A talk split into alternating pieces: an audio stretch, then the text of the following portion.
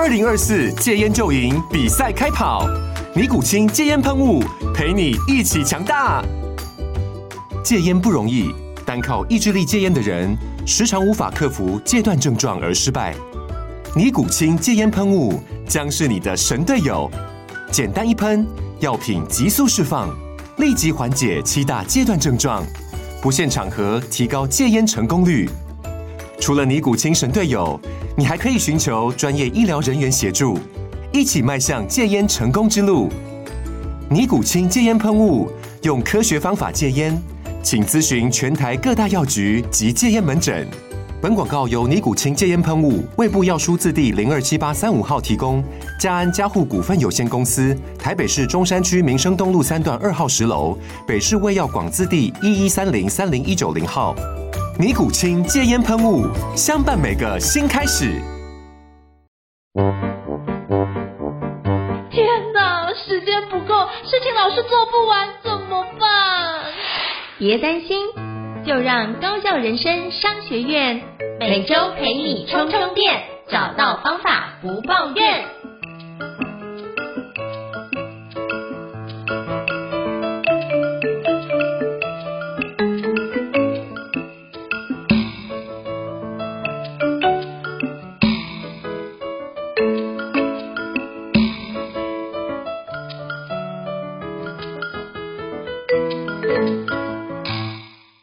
大家好，欢迎大家来到高校人生商学院的新书访谈节目。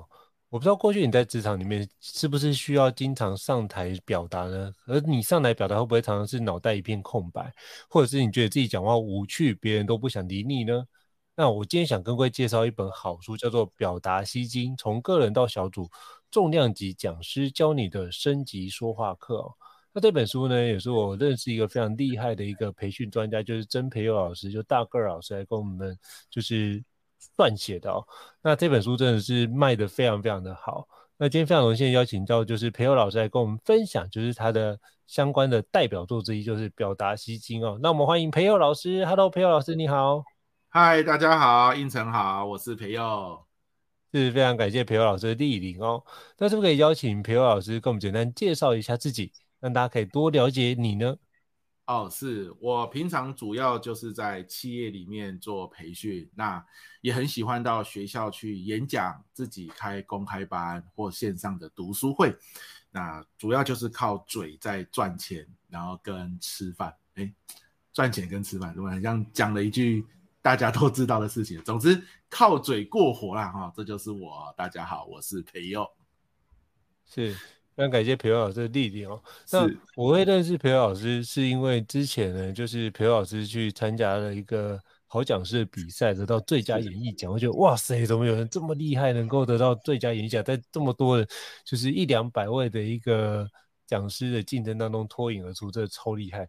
所以就开始比较就是关注裴友老师的相关动态哦。那是不是可以邀请培祐老师跟我们分享一下，就是你平常，要教表达，或者是要教很多说话的时候，其实发觉这件事情是不容易教的，因为每个人对于这件事的一些过去的经验是不太一样的。是，那表达很重要，就很难掌握。那我该怎么样做会比较好？是不是可以邀请跟我们分享一下？是的，啊、呃，其实，在表达上，我们就要先了解哈，表达的本质是什么。那一句话来说，就是表达，就是你要把你长时间的努力。但却要在短时间说清楚。好，我我们我们举个例子啊，比如说你面试就是如此嘛。我我那么多年的努力，可是我面试的时间可能是十分钟、十五分钟，我就要说清楚。说多了，对方可能注意力极限也到了，他就累了，是不是？好，我们在做产品简报的时候也是如此。我们可能花了好几年的时间做出一个非常棒的产品，可是我们在跟客户简报的时候，可能是二十分钟、三十分钟的事情。你就要说清楚，所以简报的本质这句话非常的重要，叫做我们要在短时间之内把我们长时间的努力说清楚。好了，那要做到这件事情，最怕的就是一个字，什么字？乱。啊，因为你的时间很短，但是你的努力又很多，所以你会很希望把你所有的努力在这短时间之内都说出来，这就是陷阱。因为当你全部都说了，啊，你 PPT 做很多，那最后你在最后五分钟、十分钟，你一定会讲一句话，叫做啊，因为我时间有限，所以接下来的简报我会跳很快，请各位见谅。哦，你就开始跳，而当你开始跳的时候，所有人都觉得你没有准备好。哪怕你真的在时间内可以讲完，可是你给的资讯量非常的大，那听的人哦，有有一个研究是这样嘛，人的大脑哦不管他是什么背景的人，人的大脑在短时间之内就能够吸收三到五个重点，已经很厉害了。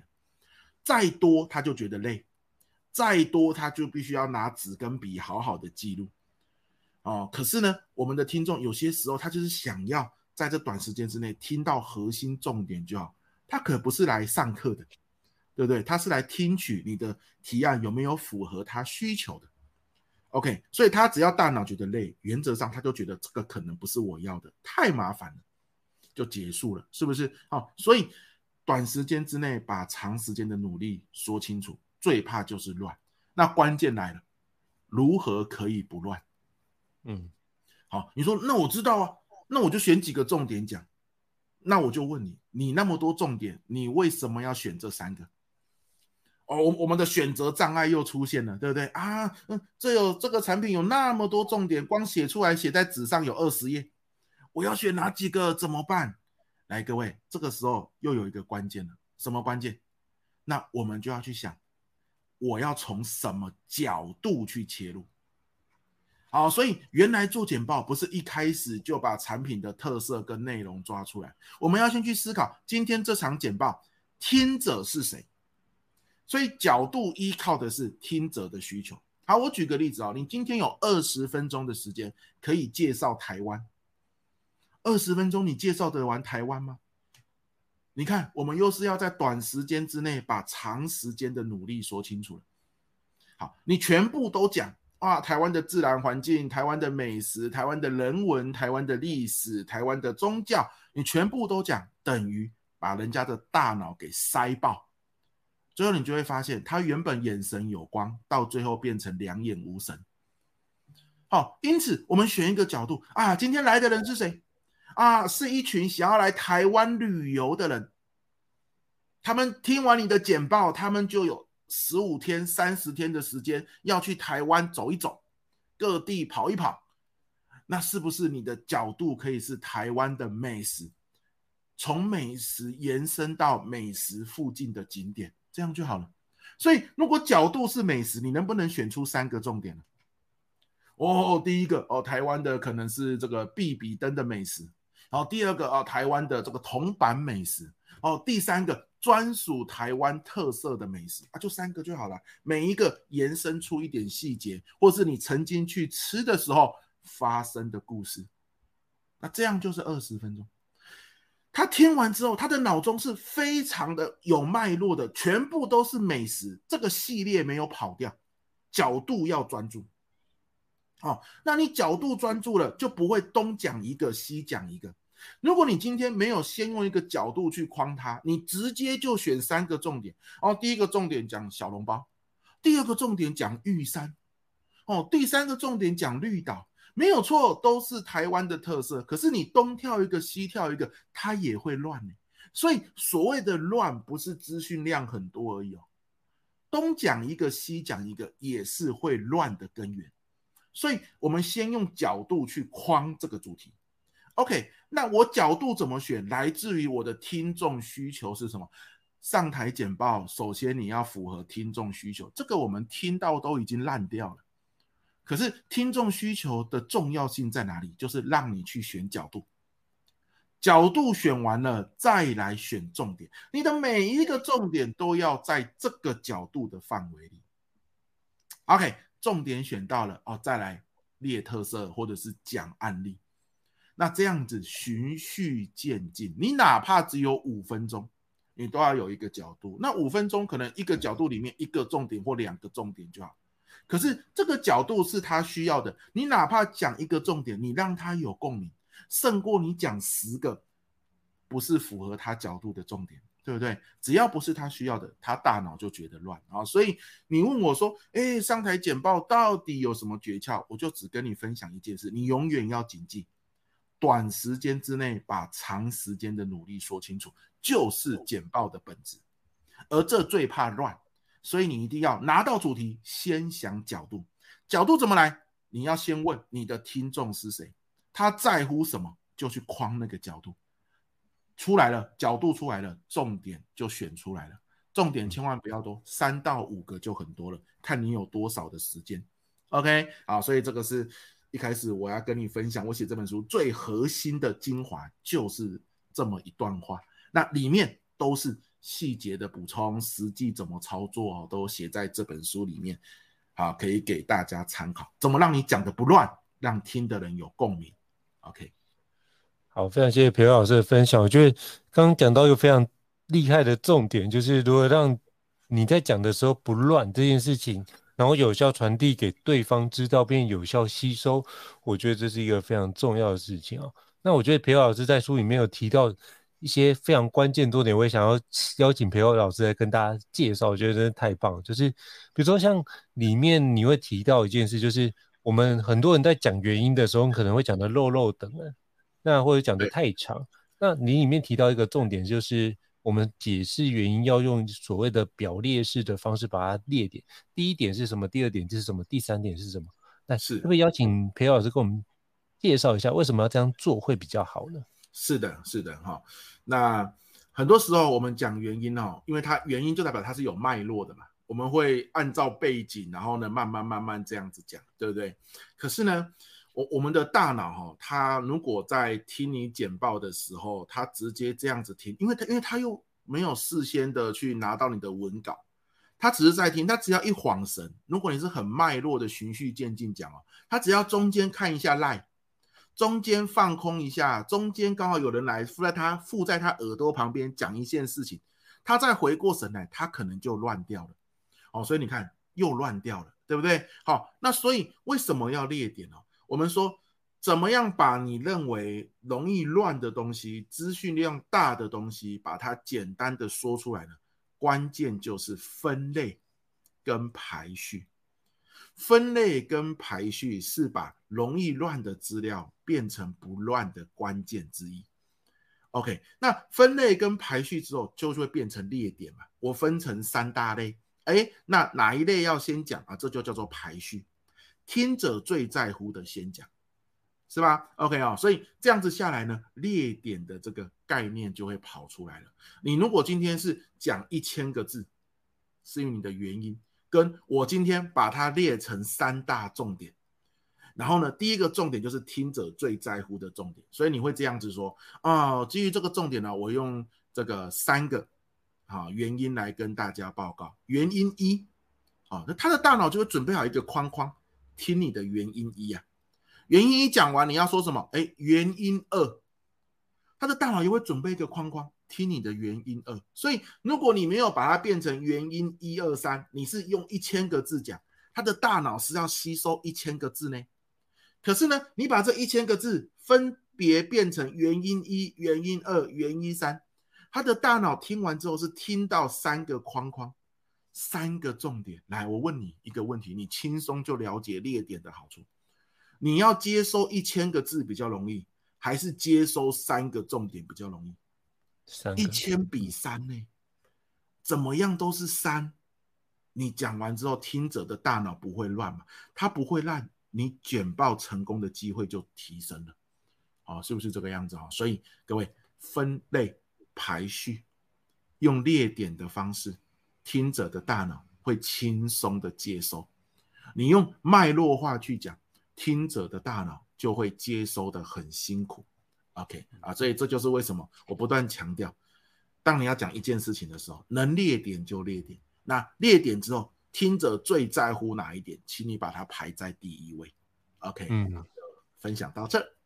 好，谢谢培祐老师。所以就是你要记三点还是记一千点呢？你就想清楚这件事情，就发现三点，但是比较容易记哦。所以如果我们希望别人可以让我们告诉我们容易记的内容，我们可以就是就是怎么样投其所好，或者怎么样，就是己所不欲，勿施于人。就是我们希望别人怎么对我们，我们就怎么对别人，这样就可以列点让别人容易吸收。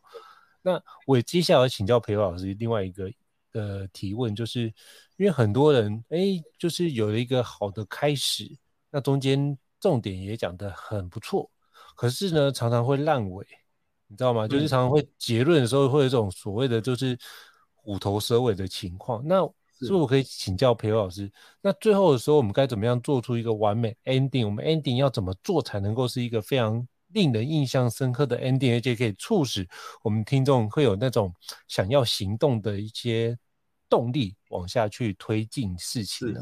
是是，是一样哦。我跟你讲，都都是一个很大的关键，就是少就不会乱。嗯，所以很多时候，如果你的 ending 是列出了密密麻麻的重点在最后一页，好，那听的人就会觉得，因为人都是有选择障碍的。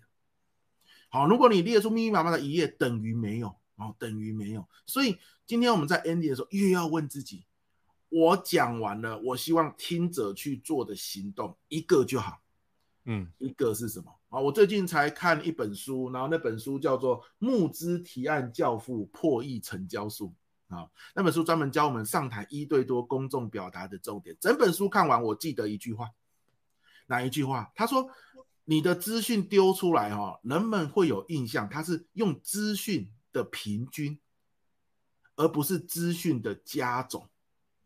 不是你丢十个，然后他把这十个资讯加在一起，哇，好有印象。不是哦，他是你丢资讯出来，然后他是平均下来。OK，那我对你的印象是什么？所以，如果你丢的都是平凡无奇的重点，那他平均下来也是平凡无奇的。并不会，你丢了十个平凡无奇的重点，他就觉得好棒，不是？所以如果人的接收资讯是这样子，他是用平均的，不是用加总的，那我干嘛丢那么多？反正丢越多也没有效啊。他是用平均的，嗯、反而你丢越多，让他觉得烦，让他觉得乱。那我为什么不丢三个？我觉得今天这个简报里面，我最灵魂的、最突出的。最标新立异的，最希望你记得的，最有别于市场的。特色当结论就好，对不对？要舍得啦，要舍得，有舍才有得。你舍掉一些平凡的资讯，就会得到听者的注意力跟听者的印象。所以回到这边，结论结论怎么样？不要烂尾，就是不要多，不要把所有的平凡讯息都觉得，反正我都讲了，最后一定要跑出来一次给大家看，不是这样的。我宁愿出一个或两个就好，因为听者吃的是平均数。所以你拿出越经验的，越容易被平均，好，越容易记得。我要你做的一个行动，我的产品最突出的特色，我的产品跟市场最不一样的地方，抓出这个就好。好，可以是一个，可以是两个，可以是三个，但是一定要是最最怎么样，最怎么样的啊，最标新立异的，最有别于市场的。啊，最这个在市场上是属于这个独特的啊，拿出来在最后讲，最希望你去行动的，最希望你记得的，请你在结尾的时候用这样的思维去抓它，要不然你可能在过程中你善用了角度，善用了分类跟排序，所以听的人都不会乱，结果你在结尾的时候，因为你什么讲到的重点都放进去，结果反而烂尾。好，所以在结尾的时候也要记得，好，用最最怎么样，最怎么样去抓重点，放在结尾，不会超过三个，反而效果最好，他印象最深刻。OK，好，就我的想法是这样子啦。哇，所以这这一招很好用，所以不是把那资讯加总，是把它资讯平均，然后把最重要的把它集中在后面，火力再强化一次。我觉得这一招是大家一定要好好学起来，不然的话。你都会有虎头蛇尾或烂尾的情况，就会白费你前面做了那么多努力哦。没错。那我也想请教培祐老师，那这个区块，比如说你在说话的时候，有时候整理，我、呃，简报在分享的时候，有时候听众会有一种抗拒心态，比如说呈现就是双手插胸啊、抱胸的一个情况，或者是就是言辞语言上比较有攻击性的一个语言。那是会邀请跟我们分享一下，当听众如果遇到这样的一个情况，大家上台去分享的时候，我们该怎么去同理对方，并且化危机为转机呢？是是是，呃，很多时候你这些肢体语言啊，就是双手抱胸啊，听你讲话听一听，他还会摇头啊，有没有？他摇头就算了，他还会眼睛看他隔壁的同仁，然后两个人对看一眼之后一起摇头。那个你你的心理压力真的是有够大的，对不对？这个你常常上台哦，久了久了一定会遇到啦，对不对？一定会遇到。好，那遇到这种情况的时候怎么办？啊，你一定要记得一件事，有些时候他不是针对你。没错，有些时候是他可能在进来这边听你简报之前，他可能心情就不是很好了，所以呢，他的心情变得比较极端之后呢，然然后来听你分享的时候，他其实是那个抗拒心态，连他自己都不知道怎么来的，那只是因为他现在在听你说嘛，哦，所以他把这样的一个反应全部都发泄在你身上。好，那我们要怎么做？我们要一定要记得一件事情，就是如果今天好，他没有明显的表现出来。好，那我们就是把眼睛看向，好，假设我们今天，呃，这个本来就很紧张的嘛，你眼睛就看向那个频频点头的人，啊，你眼睛看向那个支持你的人，你要记得，不会所有人都反对你，啊，有有一个有名的案例嘛，你的儿子或女儿回到家之后说，妈妈、爸爸，全班同学都讨厌我。你要做什么事情？你要做的不是转学嘛，对不对？你要问说，真的全班都讨厌你吗？难道没有一个人他是喜欢你的，或是对你没有意见的吗？对不对？你引导他去思考，他就会发现啊，有啦，其实那个坐在角落的阿明，他其实是我也不是很认识他，他可能有没有讨厌我，我也不知道。会议室也是一样，好，会议室也是一样，就是。所有的人里面，不会所有的人都叉着腰吧？如果所有的人都是这样子叉着腰，哦，那一定是来听你简报的时候，他先被总经理骂过一顿，所有人都很不爽，对不对？好，那一定有几个是和善的，你看他。好了，那问题来了，如果那个叉着叉着手环胸的人刚好是 key man 怎么办？你你就是要说服他，他就是拍板决定的人，结果他这样子双手环胸，一直摇头，哇塞，对不对？怎么办？来，如果你知道他是 key man 了，他的意见很重要，他不一定是决策者，可他可能是决策者身边最相信的人。可是他摇头了，这时候你不要紧张，他只要没有提出反对意见，你就继续讲。但是呢，你讲到一个段落，这就是为什么要分类跟排序嘛。分类某种程度上也算是一种节点，对不对？哦，你到这边会这一类结束，你会停一下，对不对？这个时候你要加一句话，叫做到这边大家有没有什么疑问？好，有疑问我们都可以提出来做讨论。好，我们可以当下来做个交流。很多时候我们会把疑问放在最后，可是问题是，key man 或者是主要能够提供意见的人都已经表现出明确的抗拒心态了，你还硬要全部讲完，你就会发现他的抗拒心态或是他内心的疑问如果没有被解决，你后面讲的他也都听不进去啊。那我们知道一件事嘛，我们去做提案不是要把提案讲完呢？我们去做提案是要让客户买单呢，要让主管买单呢，对不对？所以他如果在抗拒，他就不会买单呢。那你不知道他抗拒是为了你讲的内容，还是刚刚进来之前哦？然后呢，他遇到什么事情？那是不是我们可以在一个重点讲完之后，说到这边，大家有没有什么疑问呢？好，你甚至可以直接点名，好，点名说，诶。是不是有什么想法？大家可以在这个时候交流一下呢？我我们都很愿意听哦，然后我们可以马上给大家一些反应哈，一些反馈。好，那你说老师，万一我问了这个问题，三秒钟之后会议室一片安静呢？首先第一件事哦，不要等三秒，有时候等待是一种诚意。好，你说到这边有没有什么问题？没有的话，我们继续哦。啊，你问完不到两秒你就说继续了，那人家就觉得你到底是有没有真心诚意想要问我们的问题，想要听我们的疑问，对不对？所以你到这边有没有疑问啊？你笑笑的站在那边都不要动，眼睛扫视四周，充满自信。你内心很慌乱哦，可是你表现出很自信的样子，怎么样也等个八秒十秒。所以你就在家里边要练习，因为在那个时候你是度日如年，度秒如年了啊。你以为你过八秒了，其实才过两秒，所以你要等。那这个等就是一种诚意，就是我真的很希望听你们的意见。但如果你们没有，那我就继续了。八秒这个时间是吃得下来的，是花得起的。好，这个八秒有个好处，他有疑问提了，你就可以回应嘛。你趁机释疑哈，解决解释他的疑问，有助于你接下来讲的东西他听得进去。这个时间要花。第二个，如果他们没有提问，你就知道，你就知道他们现在双手叉腰，可能不是因为你。你内心要给自己这个暗示，所以你就会更有自信继续讲下一个重点。你也在暗示他们，你有疑问要提哦啊！如果你没有提，我给你时间哦。你没有提，那就你现在的这个双手叉腰跟我没有关系，嗯，对不对啊？那那我已经给你时间了啊！所以他们会，他们也会自己去意识到，有些时候他们会联想呢，他们把上一场会议的不爽，然后投射到你这一场，他们不喜欢，你多衰啊，对不对哦？所以。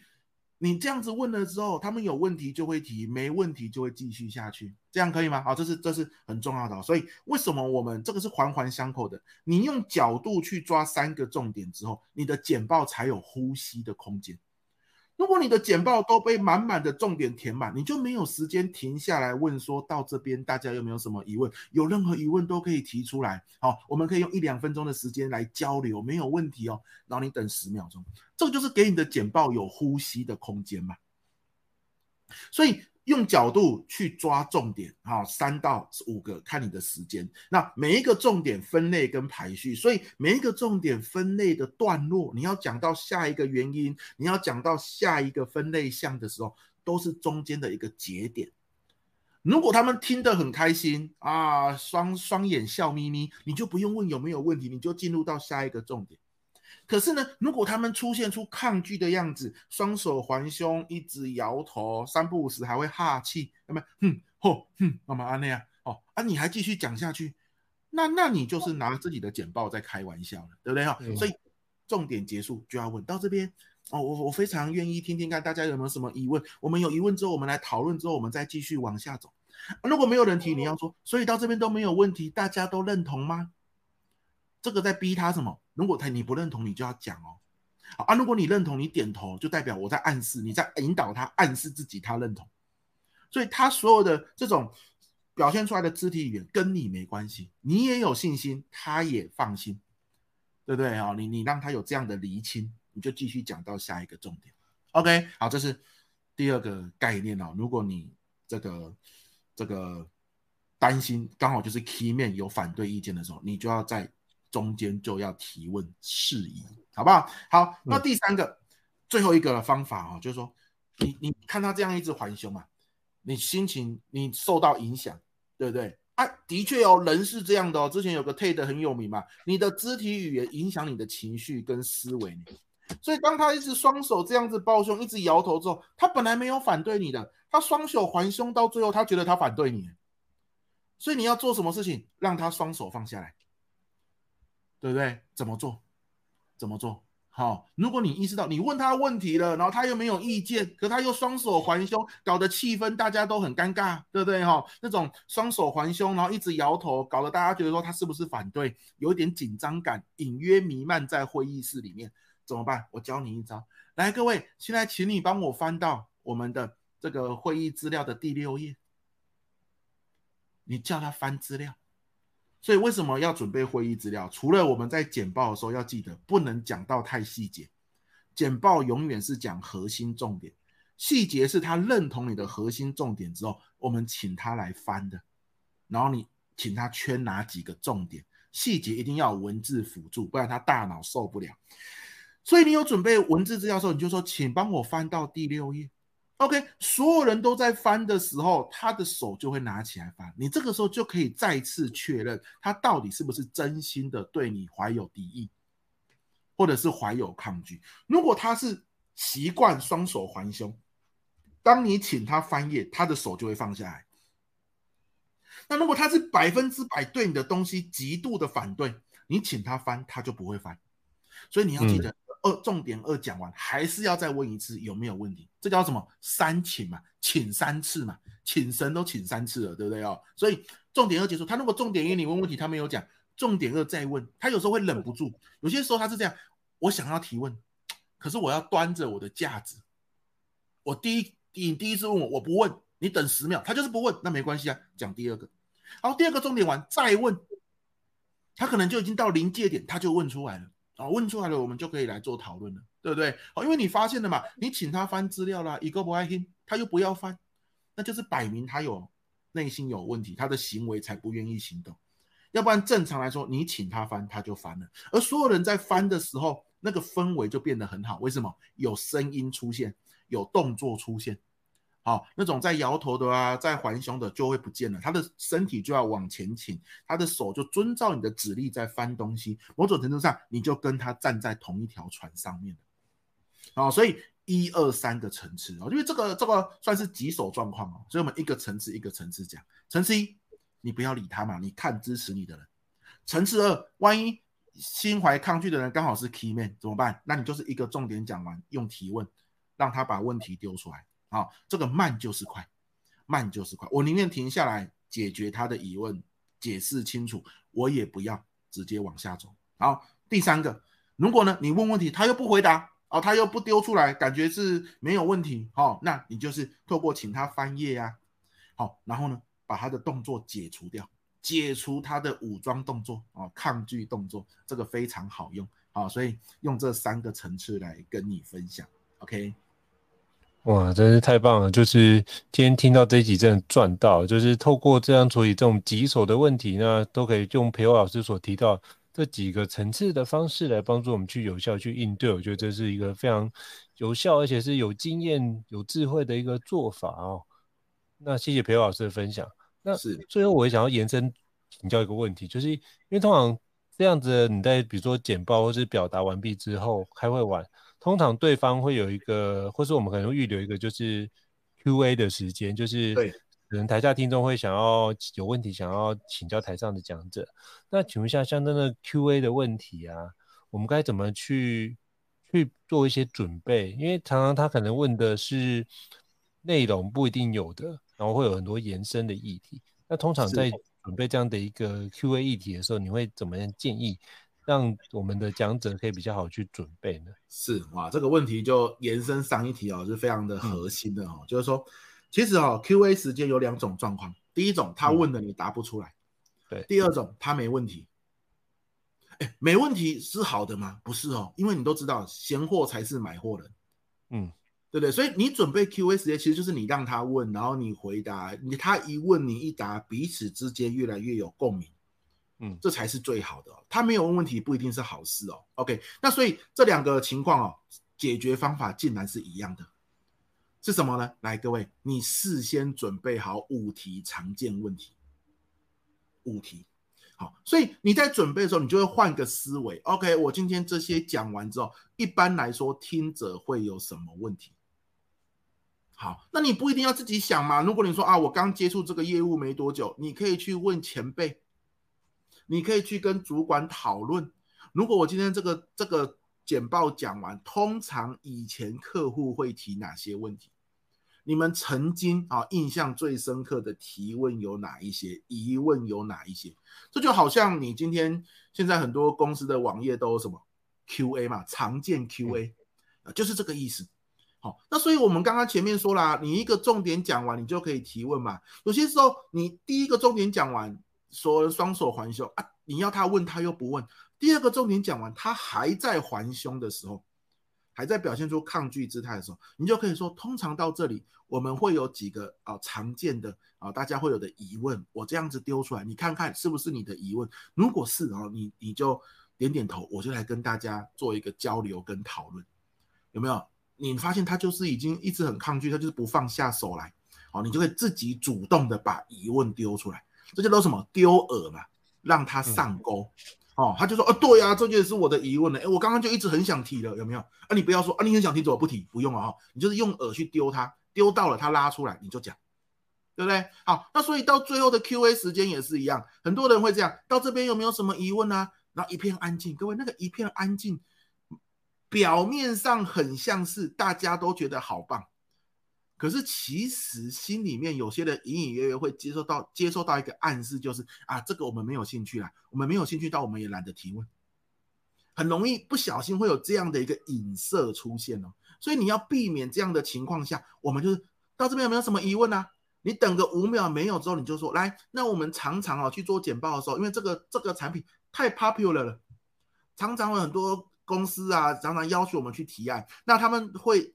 常见的疑问有这一些啊，有这三个，有这五个。大家针对这几个有没有什么疑问的？您看一下，有的话举手，好，有的话你就点直接点出来，没有问题啊。我这个都是很常见的，那我会释疑哈，我们来跟你互动跟交流。所以，当你今天你这五个常见提问抓出来的时候，你是不是在家里面就做好准备？嗯啊，通常也八九不离十，就是这几个问题，因为这个是你问过主管、问过前辈整理出来的五个提问，所以他要问，你会往这个方向问。好，啊，你在家也事前做好准备啊，就很难在或是降低很大的几率，哈，人家问的问题你毫无头绪这样的情况出现。好，啊，也降低了对方结束的时候没有问题这样子的情况出现。OK 啊，所以事前准备常见提问，这叫做主动出击。你不要被动等他问，那被动等他问，他问的是天南地北啊。你准备好就给他一个框架，他一看，他就算不想问这五个，也因为这五个，他可能临时想到他想问什么，可是也通常都在跟这五个延伸不远的地方在问而已。那都是你的守备范围。OK 啊，所以准备常见提问是非常好用的一个方法。啊，跟大家来分享，嗯，好，非常感谢培祐老师跟我们做这种精彩的一个分享。那如果各位听众想要了解更多的内容的话，我诚挚推荐大家可以去买，就是培祐老师这本书。也是经典好书，叫做《表达吸睛》，从个人到小组重量级讲师教你的升级说话课。那再次感谢培祐老师的莅临。那如果各位听众觉得高效人事商学院不错的话，也欢迎在 Apple Podcast 平台上面给我们五星按赞哦。你的支持对我们来说是一个很大的鼓励。那如果还想要了解相关的主题或者相关的新书，想要知道的话，也欢迎 email 或讯息让我们知道，我们陆续安排相关的一个专家，像培祐老师这样的专家来跟各位听众做分享哦。再次感谢培祐老师的莅临，谢谢。那我们下次见，拜拜。拜拜。高校人生商学院掌握人生选择权。